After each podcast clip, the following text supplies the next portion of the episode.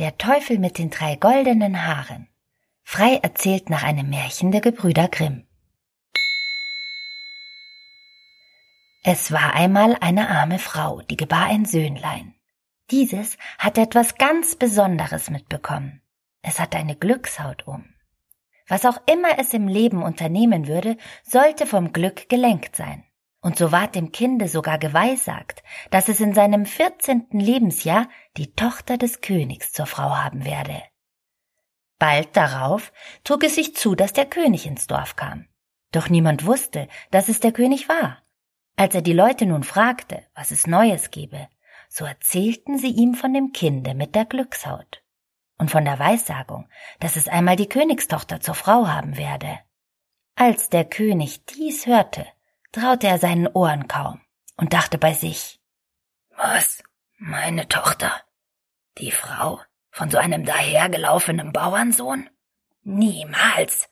Dem muss ich Abhilfe schaffen. Und da er ein böses Herz hatte, schmiedete er sogleich einen Plan und suchte die Eltern des Glückskindes auf. Als diese nun die Türe öffneten, tat er ganz freundlich und sprach Ihr armen Leute, Habt ja kaum selber genug zum Leben. Wie soll es da noch für ein Kind reichen? So überlasst mir euer Kind. Es wird ihm bei mir an nichts fehlen. Ich hab genügend Geld, um es gut zu versorgen. Anfangs weigerten sich die Eltern, da sie ihr Kind über alles liebten. Nachdem der König aber nicht aufhörte, an sie heranzureden und ihnen schweres Geld dafür bot, besprachen sie sich noch einmal. Nun, Frau, es ist ja ein Glückskind so muss doch auch dieses zu seinem Besten führen. Ja, ja, du hast schon recht. Es wird ihm wohl zugutekommen. Und somit willigten sie ein.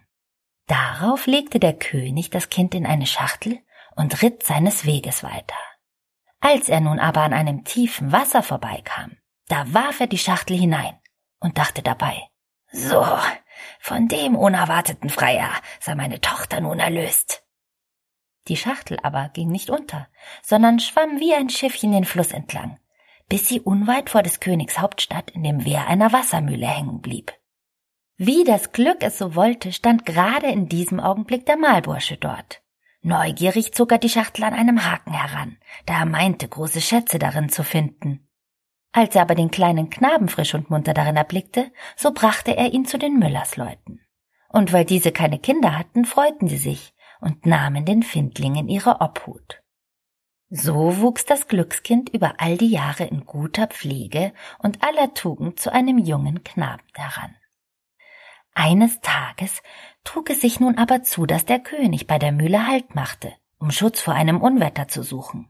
Als er in die Stube trat und den Jungen erblickte, fragte er die Müllersleute, ob dieser ihr Sohn wäre. Nein, antworteten sie, es ist ein Findling, der uns vor vierzehn Jahren in einer Schachtel ans Wehr geschwommen ist. Da wurde dem König klar, dass es niemand anderes als das Glückskind war, welches er ans Wasser geworfen hatte. Sogleich schmiedete er einen neuen Plan und sprach Ihr tüchtigen Leute, könnte der Junge nicht so gut sein und einen Brief für mich an die Frau Königin überbringen. Ich will ihm auch zwei Goldstücke zum Lohn geben. Die Müllersleute fühlten sich durch die Aufgabe geehrt und hießen den Jungen, sich bereit zu halten. In dem zu überbringenden Brief an die Königin schrieb der König jedoch Verehrte Gemahlin, sobald der Knabe mit diesem Schreiben am Hofe angelangt ist, soll er getötet und begraben werden, noch ehe ich zurück bin. Wie ihm geheißen, machte der Knabe sich mit dem Brief auf den Weg.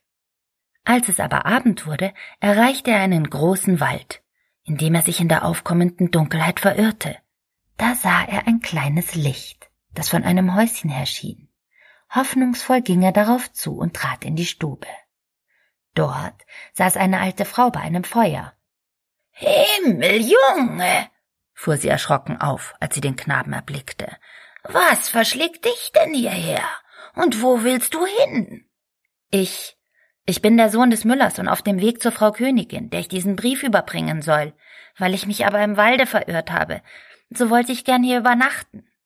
Ach, du armer, armer Junge, erwiderte die Frau darauf. Du bist hier in ein Räuberhaus geraten. Wenn sie zurückkommen, so werden sie dich gewiss umbringen. Oh, ich fürchte mich nicht. Mag kommen, wer will. Ich will bleiben, denn ich bin zu müde zum Weitergehen, antwortete der Knabe, legte sich auf eine Bank und schlief erschöpft ein. Bald schon kamen die Räuber von ihrem Raubzug zurück und erblickten den Jungen. Zornig fragten sie die Alte, was für ein fremder Knabe da läge. Ach, es ist ein unschuldiges Kind, das sich im Walde verirrt hat. Es soll der Königin einen Brief überbringen, und ich habe es aus Barmherzigkeit aufgenommen. Da erweckte der Brief die Neugier des Räuberhauptmanns, und er erbrach ihn. Als sie nun erfuhren, dass der Knabe, sobald er ankäme, ums Leben gebracht werden sollte, da empfanden selbst die sonst so hartherzigen Räuber Mitleid. Also zerriss ihr Anführer den Brief und schrieb einen anderen, in welchem stand. So wie der Knabe bei Hofe ankäme, solle er sogleich mit der Königstochter vermählt werden. Darauf ließen die Räuber den Jungen ruhig bis zum nächsten Morgen ruhen, und als er aufwachte, zeigten sie ihm den rechten Weg und ließen ihn weiterziehen.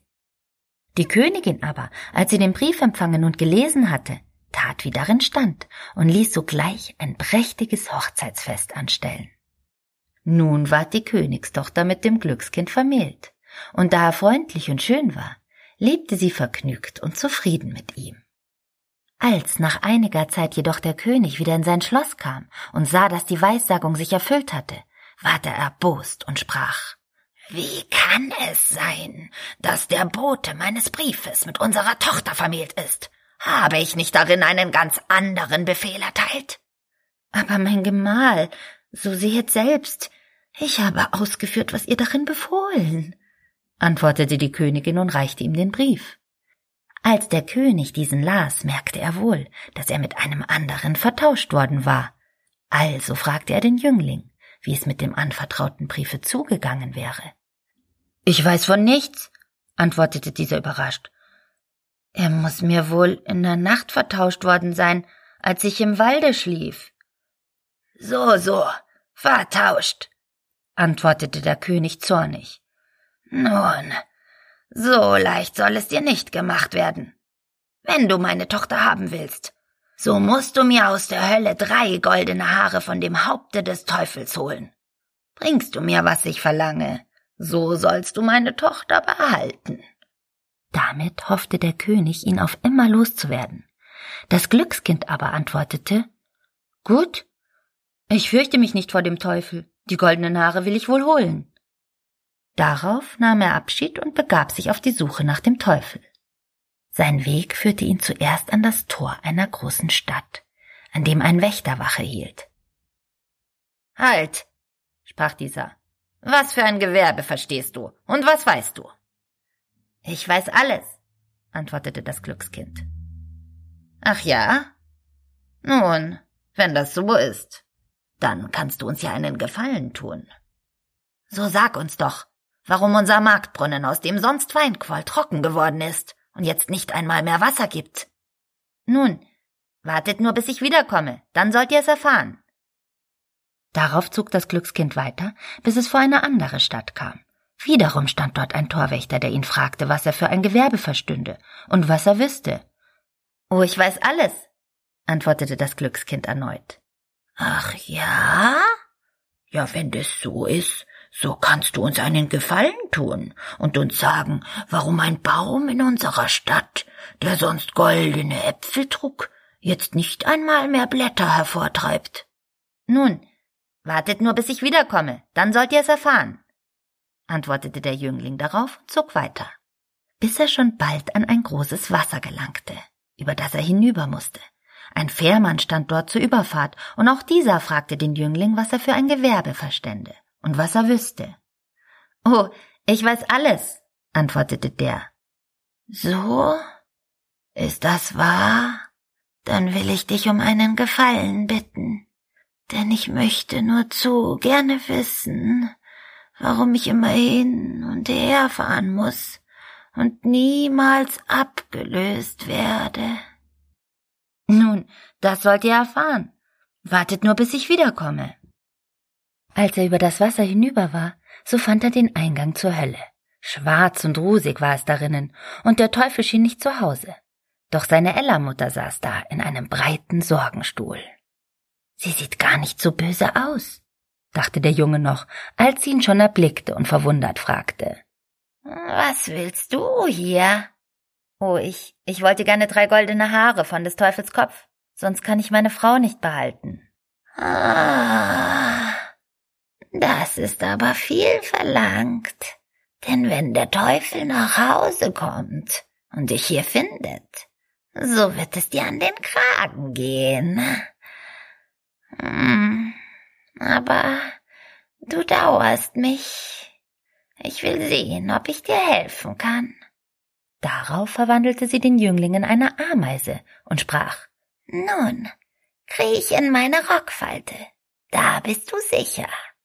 Oh, das ist gut, und ich will es auch gleich tun. Doch drei Dinge möchte ich gern noch wissen. Was denn noch? Erstens, warum ein Brunnen, aus dem sonst Wein quoll, trocken geworden ist und jetzt nicht einmal mehr Wasser gibt. Zweitens, warum ein Baum, der sonst goldene Äpfel trug, nicht einmal mehr Laub treibt. Und zuletzt, warum ein Fährmann immer herüber und hinüberfahren muss und nicht abgelöst wird. So halt dich nur still und ruhig und hab acht, was der Teufel spricht, wenn ich ihm die drei goldenen Haare ausziehe, antwortete sie. Bald darauf am Abend kam der Teufel nach Hause. Kaum war er eingetreten, merkte er auch schon, dass die Luft nicht rein war. Seltsam. Was ist das? Hier stimmt doch was nicht. Ich rieche. Ich rieche. Ich rieche Menschenfleisch. In alle Ecken guckte er darauf und suchte, konnte aber nichts finden. Eben erst ist gekehrt und alles in Ordnung gebracht, und nun wirfst du's mir wieder durcheinander. Immer hast du Menschenfleisch in der Nase. Setz dich jetzt nieder und isst dein Abendbrot, schalt die Ella-Mutter ihn dar. Misstrauisch blickte sich der Teufel noch einmal um, nahm aber dann wie ihm geheißen sein Abendbrot zu sich. Nachdem er gegessen und getrunken hatte, ward er müde, und so legte er der Ella-Mutter seinen Kopf in den Schoß und bat sie, ihn zu lausen. Es dauert auch nicht lange, so war er laut blasend und schnarchend eingeschlummert.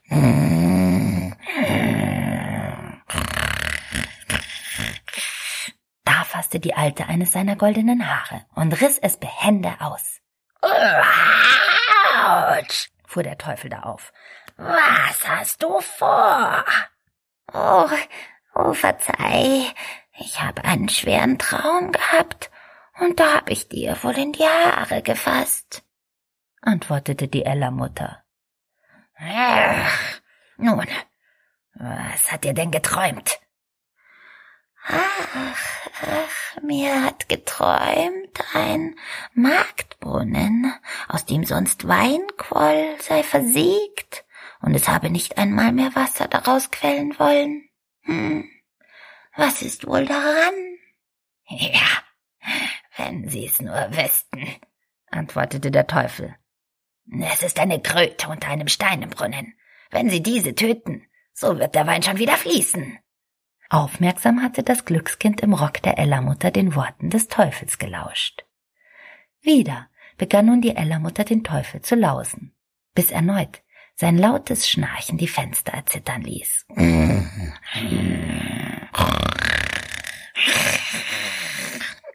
Da riss sie ihm das zweite Haar aus.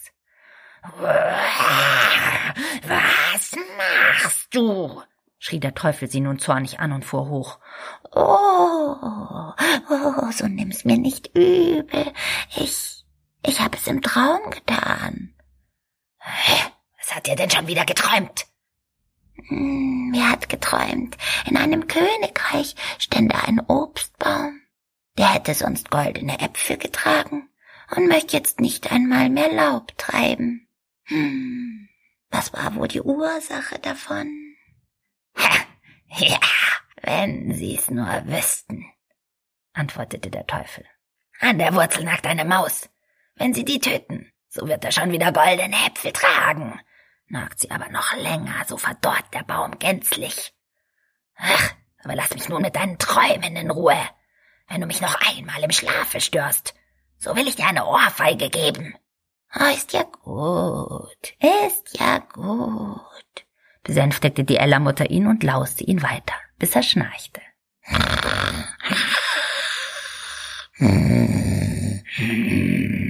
Da fasste sie das dritte goldene Haar und riss es heraus. Nun fuhr der Teufel aber schreiend in die Höhe und wollte übel mit ihr wirtschaften. Was ist nur mit dir los? Doch wieder schaffte sie es, ihn zu besänftigen. Ruhig, ruhig. Wer kann denn schon was für seine bösen Träume? Ach, du und deine Träume. Was treibt dich denn heute Nacht herum? Was hat er denn diesmal wieder geträumt? Diesmal? Ja, diesmal hat mir von einem Fährmann geträumt, der sich beklagte, dass er immer hin und her fahren müsste und nicht abgelöst würde. Hm, was ist wohl schuld daran? Ach, dass er es nicht weiß, der Dummbart. Wenn einer kommt und will überfahren, so muss er ihm nur die Stange in die Hand geben. Dann muss der andere überfahren und er ist frei, antwortete der Teufel. Und da die Ella-Mutter die drei goldenen Haare nun ausgerissen hatte und alle Fragen beantwortet waren, ließ sie den alten Drachen in Ruhe und er schlief, bis der Tag anbrach. Als der Teufel wieder fortgezogen war, holte die Alte die kleine Ameise aus der Rockfalte und gab dem Glückskind seine menschliche Gestalt zurück. Ja, hast du die drei goldenen Haare, mein Junge? Was der Teufel zu deinen drei Fragen gesagt hat, wirst du wohl gehört haben. Oh ja, das habe ich, und ich will es mir wohl behalten, antwortete dieser. So ist dir ja geholfen, und du kannst wieder deiner Wege ziehen.